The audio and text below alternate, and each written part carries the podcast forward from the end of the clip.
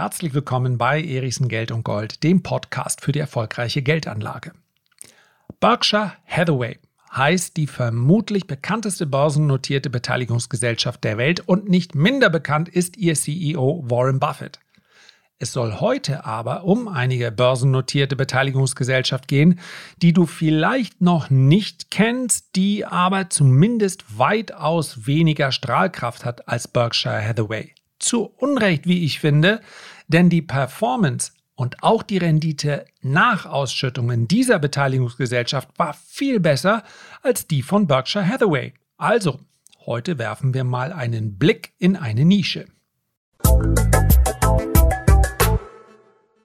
Obwohl die heutige Folge eigentlich relativ simpel ist, gebe ich ganz offen zu, habe ich jetzt eben einmal bei Minute 7, einmal bei Minute 9 und jetzt zuletzt, das war dann besonders frustrierend, bei Minute 12 nochmal abgebrochen, weil mir das zu viel Geschwurbel war. Und genau das will ich ja heute nicht, denn seien wir mal ganz ehrlich, die Vorstellung einer Aktie, in der ich bzw. wir investiert sind, die wird jeder als Empfehlung begreifen. Und das kann ich auch gar nicht abschwächen. Aber es ist das Salz in der Suppe. Es geht mir auf sämtlichen Kanälen darum, Menschen für die Geldanlage zu sensibilisieren, vielleicht sogar hin und wieder zu begeistern. Und nicht deshalb, weil ich sage, Risiko, ihr müsst Risiko nehmen, sondern weil es meiner Überzeugung nach ein viel größeres Risiko ist, sich nicht mit der Geldanlage zu beschäftigen, was dann ja auch gleichbedeutend ist mit, ich lasse mein Geld auf dem Girokonto versauern. Wenn man das ganz bewusst macht und sagt, Inflation stört mich nicht oder ich habe sowieso kein Geld für die Anlage, dann ist das völlig in Ordnung. Geldanlage ist auch bei weitem nicht das wichtigste Thema im Leben. Ach, da fallen mir so viele Dinge ein, die bedeutender wäre, wären, insbesondere für mein persönliches Glück, für mein persönliches Wohlbefinden. Das Problem ist nur, wenn ich mich mit diesem Thema gar nicht auseinandersetze, dann komme ich womöglich in einer Lebensphase, in der ich mich eher als Genießer betrachte, komme ich genau in die Zwänge, die ich nie haben wollte. Mist, jetzt reicht es nicht. Und deswegen ist das rechtzeitig, das ist eigentlich eine Prophylaxe.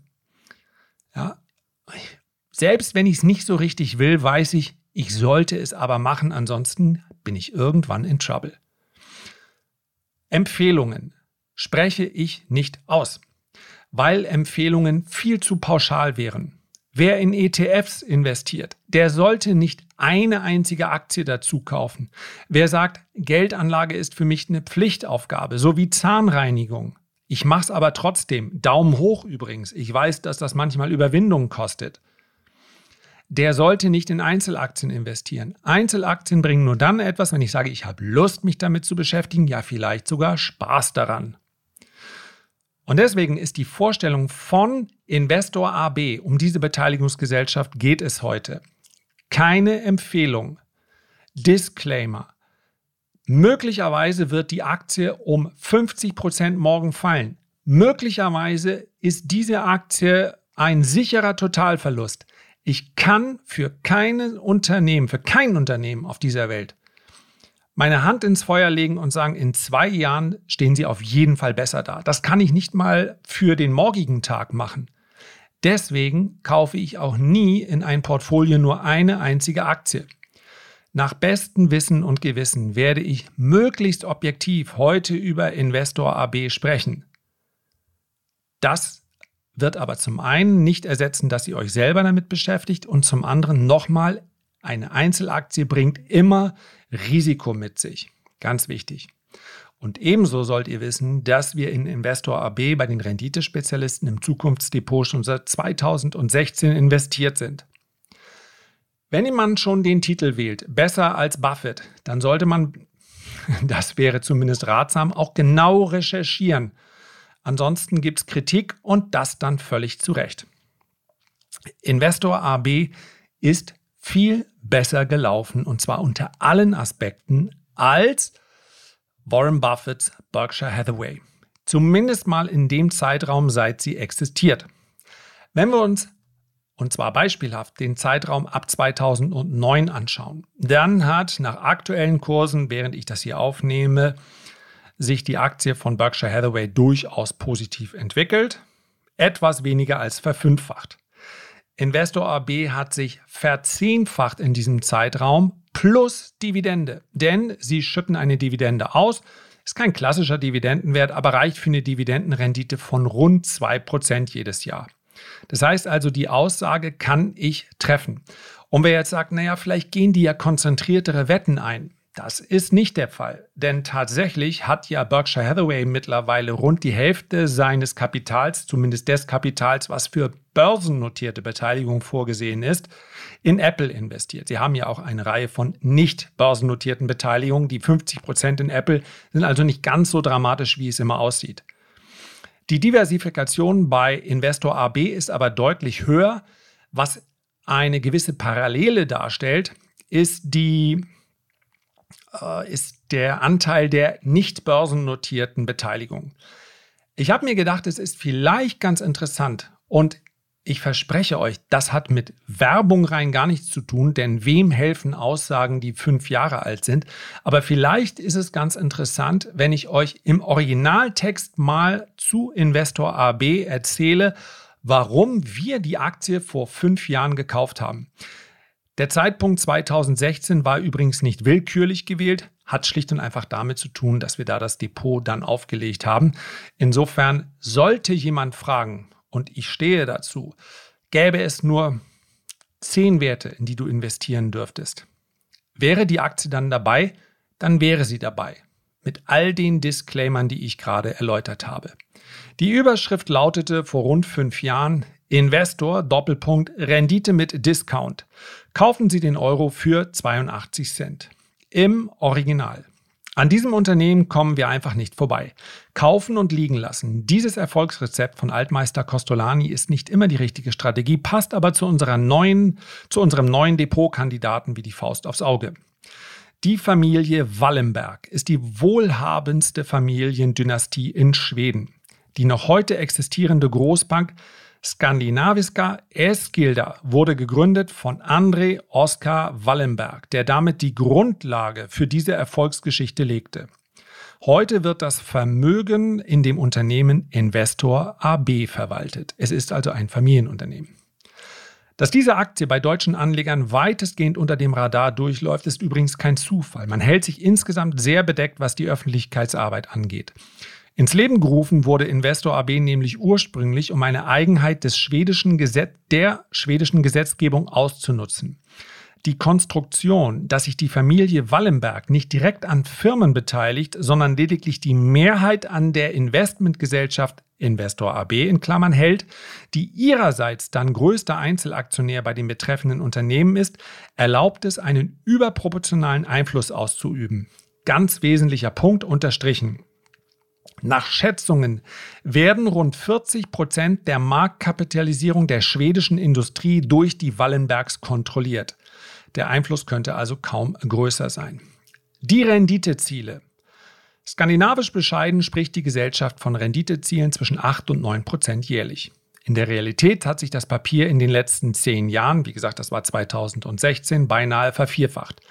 Allein seit 2012 stieg die Aktie um über 130 Prozent und begeistert dazu mit einer Dividendenrendite von knapp 3 Prozent. Nebenbei bemerkt ist, eine fast 50, ist dies eine fast 50 Prozent bessere Performance als die der wesentlich bekannteren Beteiligungsgesellschaft Berkshire Hathaway von Star-Investor Warren Buffett. Das Beteiligungsportfolio. Die vier größten börsennotierten Beteiligungen sind Atlas Copco, schwedischer Industriekonzern, 43.000 Mitarbeiter, ABB aus der Schweiz, SEB, größte schwedische Bank und AstraZeneca, internationaler Pharmakonzern, entstanden aus der schwedischen Astra AB und der britischen Seneca PLC.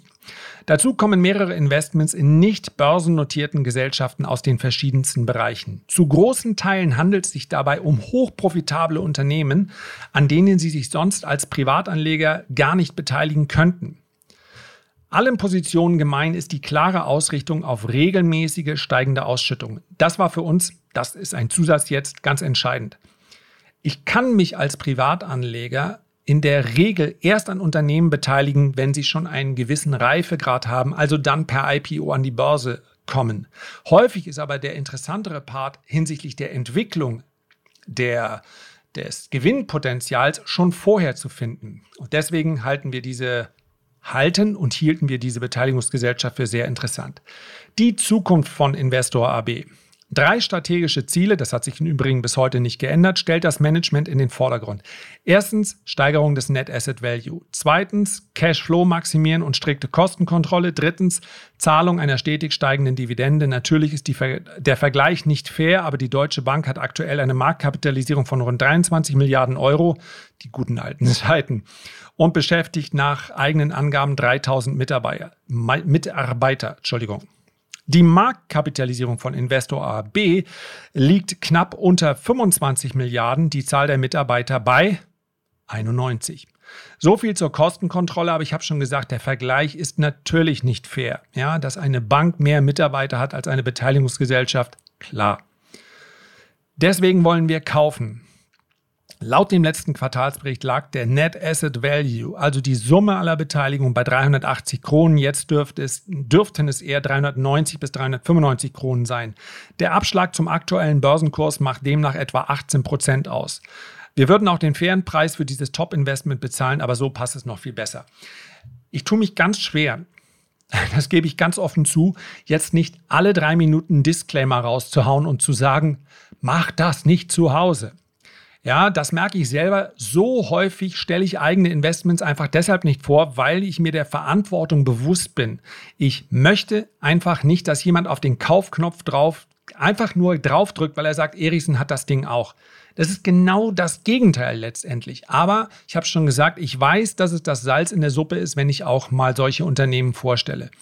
Deswegen möchte ich jetzt auch nicht weitermachen, damit es nicht aussieht wie so ein Investorentag von Investor AB. Ich habe ja nichts davon, wenn irgendjemand diese Aktie kauft. Ich wollte sie euch vorstellen und ich würde gerne enden mit den Worten beziehungsweise mit dem Hinweis auf den Net Asset Value. Die Seite von Investor AB, einfach, ja, jetzt ratet mal, wie sie heißt. InvestorAB.com. Dort kann man unter Investors and Media den aktuellen Net Asset Value sehen. In diesem Fall zum Juni 2021. Dort lag er bei 215 Schwedenkronen. Ja, wer jetzt sagt, das ist ja weniger als früher, es gab mittlerweile eine Kapitalmaßnahme, also ein Aktiensplit. Von daher, das Wachstum ist schon vorhanden. Aktuell handelt die Aktie bei etwa 212 schwedischen Kronen, also ziemlich genau zum Net Asset Value. Weder Abschlag noch Aufschlag. Es ist mir wichtig, dass ihr euch auf dieser Seite sehr, sehr schön informieren könnt. Eine wirklich, es gibt Seiten, die sind katastrophal, was das angeht. Da hat man den Eindruck, die möchten gar nicht informieren. Und auch wenn Investor AB ansonsten sehr zurückhaltend ist, das ist klasse aufbereitet. Insbesondere findet ihr unter dem Punkt, ich klicke gerade drauf, Our Companies findet ihr letztendlich eine Zusammenstellung der sowohl der gelisteten, börsennotierten Companies, in die sie investiert sind, das sind rund 68 Prozent, als auch der anderen nicht börsennotierten. Informiert euch, wenn ihr möchtet. Manchmal macht es Sinn, in einem bestimmten Sektor auch über den Horizont hinauszuschauen und nur um diese Darstellung geht es mir. Das war's für heute. Herzlichen Dank für deine Aufmerksamkeit. Ich freue mich, wenn du dir die Zeit nimmst, ein Feedback oder einen Kommentar zu hinterlassen. Und am allermeisten freue ich mich, wie immer, wenn wir uns beim nächsten Mal gesund und munter wiederhören. Bis dahin alles Gute, dein Lars.